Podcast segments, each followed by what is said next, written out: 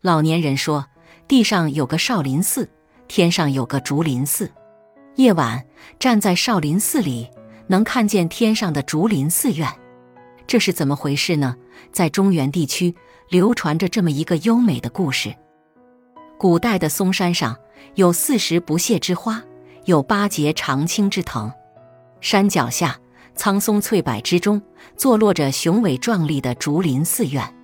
寺院里竹枝青青，挺拔秀丽，碧绿欲滴。寺里有十几个和尚，他们每天烧香拜佛，过着单调无聊的生活。和尚头儿名叫道奇，自认为功果不小，道行高深，一门心思光想着成仙当佛。他白天寻仙草，夜晚炼仙丹，嚼过不少根根叶叶，吞过不少丹丹丸丸。可惜不但没成仙，反倒折损得骨瘦如柴，面色发青，三分像人，七分像鬼。最小的和尚叫道兰，才十来岁。是个无家可归的孤儿，因为他每天背着个篮子在嵩山上砍柴割草，供寺院烧茶做饭，所以师傅给他起了这么个法名。有天清早，小道兰被师傅吆喝起来，背着篮子上了山。老道奇也穿好袈裟，挂上念珠，向西山峰爬去。一路上，他瞪着两眼。抽着鼻孔，像灰窝里扒黑豆那样仔细地在草丛问波拉，因为他昨天在这一带采药，闻着有股异样的清香直透心脾，猜度着这个山坡上可能有奇花异草，说不定是吃了能使人长生不老、成佛升天的仙参里，所以便下功夫寻找。这老和尚正在东张西望，忽听见前面传来一阵清脆的笑声。随声望去，只见悬崖下的草坪上有两个小孩儿正在蹦跳嬉闹，一个是小道兰，另一个是比道兰还小的男孩。这男孩的头上绿绳扎着三个脚丫，赤身子穿着火红色的兜肚，又胖又嫩，面白腮红，煞是好看。老和尚生气的想：小道兰呀，你这个小东西，让你出来砍柴，你却贪玩耍，好吧。等你回去砍的柴少了，小心皮肉受苦。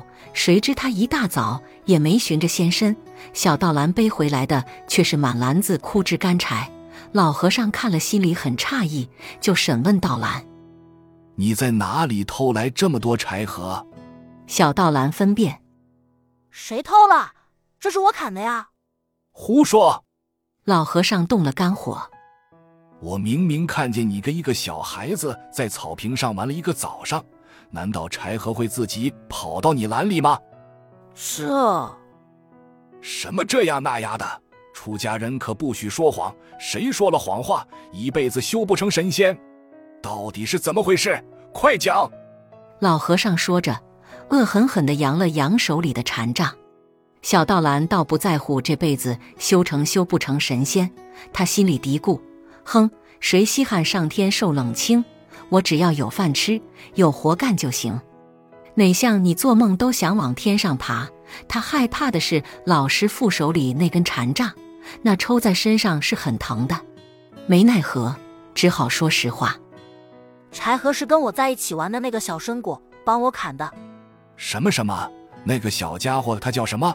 住在哪儿？小道兰迟迟疑疑的回答：他。叫小参果，住在山顶上。嗯，老和尚沉吟片刻说：“那么点儿个小娃子会砍柴吗？”会里，他可有本事了。小道兰抑制不住自己，高兴的夸奖小伙伴：“再大的树他也能攀，再陡的坡他也能爬。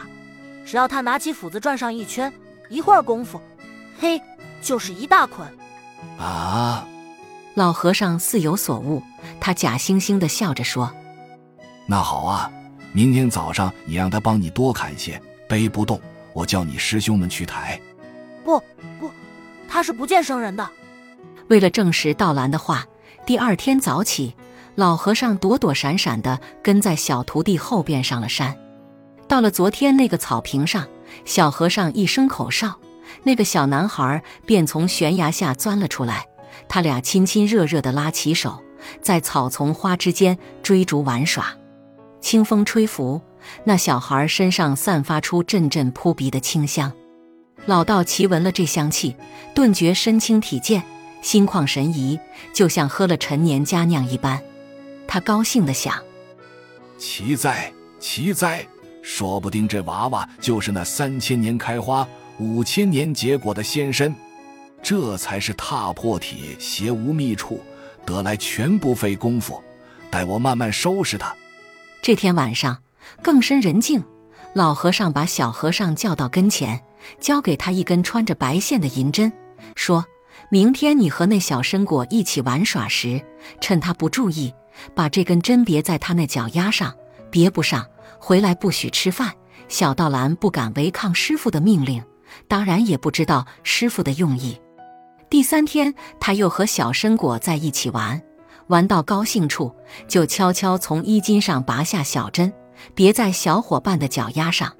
刚别老稳，就听师傅连声叫他，他还没来得及应声，只见小朋友身体一晃，就无影无踪了。小道兰正不知是怎么回事，只见老和尚肩和锄头，笑哈哈的走过来说：“好了好了，这一下他就藏不住了。”老道奇按他刚才观察的方向。在悬崖边仔细寻找起来，没多久就在石缝里找到那段白线，顺线找去，发现那根银针别在一棵长了三片绿叶的植物上。老和尚乐得几乎要笑破满脸蛛网纹，连叫：“找到了，找到了！”他使出平生力气，挥起锄头狠刨起来，刨出石头，扒开泥土，在三片叶子下面。慢慢露出一个孩童般的跟头，小道兰大吃一惊，原来这正是经常和他在一起玩耍的小参果，不过是人形，却不是人的肉体。他心里很害怕，也很难过，就问师傅：“他怎么了？”“他死了。”道奇哄骗道兰说：“啊，真的吗？师傅，大慈大悲，你救救他吧，救救他吧！”老和尚厉声喝道：“别嚷！这事儿对谁都不许说。记住，这是个妖精，我要把它煮熟吃了，为咱这一方山林除害。”回到寺院，老道奇亲自动手，把这颗仙参洗净，放到锅里，命令徒弟们燃起枯木干柴，大烧大煮起来。煮过三个时辰，随着腾腾蒸汽，浓香弥漫，满山遍野，醉人心脾。别说小和尚们闻了馋得垂涎三尺，就是那些飞禽走兽，也都绕着寺院上悬下转，不肯离开。老和尚更是馋得抓耳挠腮，因为怕徒弟们分吃，他又不能打开锅盖。他心里盘算着，无论如何得等到三更以后，把这帮凡夫俗子都打发睡了再吃。等我吃了仙餐，一时三刻便成佛升了天。让你们这些傻头僧永远待在闷葫芦里吧！想到得意处，他不由得乐出声了。谁知事有凑巧，就在他异想天开、得意忘形之时，恰好寺门外有人叫他。听声音是白莲寺的和尚悟通。他怕悟通得知内情，就慌忙答应着迎出山门，并厉声交代弟子们：“我不回来，谁也不许妄动。”他走到寺外。和悟通和尚百般周旋，唯恐他进到寺里。再说寺里的大小和尚们见师傅不在，又闻着锅里的香气实在诱人。这个说：“师傅说锅里煮的是妖精，我看呀，分明是块大肥肉，闻着多香啊。”那个说：“出家人不准动荤，我们多年都没尝过这玩意儿了。可师傅呢，他不但要吃，还想独吞。”哼，真是老和尚蒙骗小沙弥。有个和尚提议说：“我们别信他那些骗人的话，趁他不在，我们每人先撕一块尝尝再说。”大家都赞成他的意见，于是他们各自动手，你夺我抢，一人撕了一块，一尝又香又美，不但吃肉，连渣渣都嚼嚼咽了。谁知一开吃就管束不住自己了，他们越吃越香。越香越馋，越馋越吃，不大一会儿就把一个仙身童儿吃了个一干二净。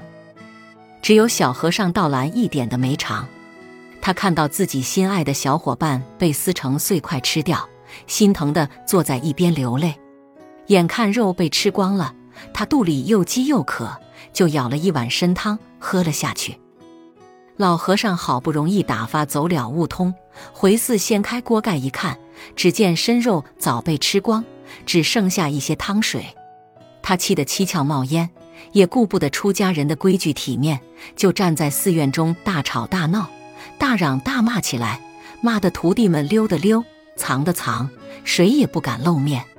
小道兰气愤的想：“哼，你这个老馋鬼，平时独吞惯了，这回昧着良心，把个活人害死煮着吃，别人尝一点就发这么大脾气。我把汤水舀出来，喝不完泼了，叫你一星儿也不得沾。”想着。赌气把锅里的汤水舀在一个盆里，用勺子盛着喝，喝了一勺又一勺，眼看把半盆汤快喝完了。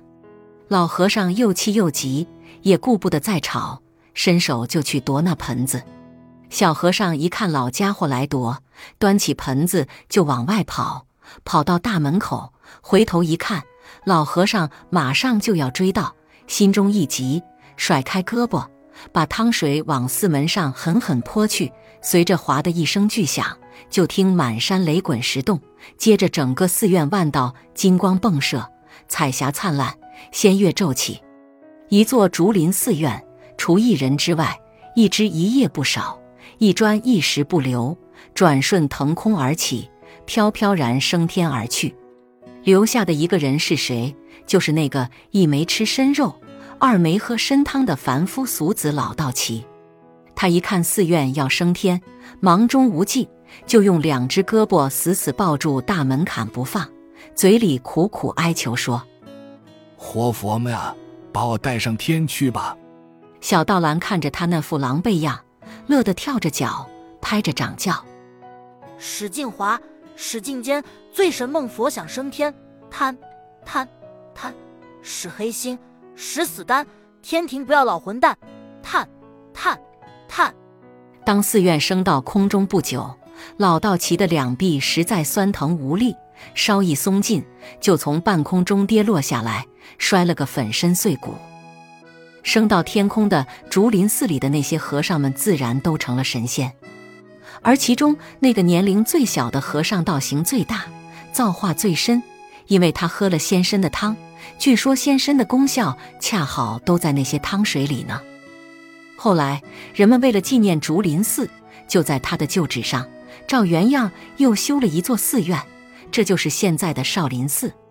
竹林寺和少林寺天地相对，形影相照，所以人们说夜里站在少林寺里就能看见天上的竹林寺院。要问此话真假，到登封县的少林寺一看便知。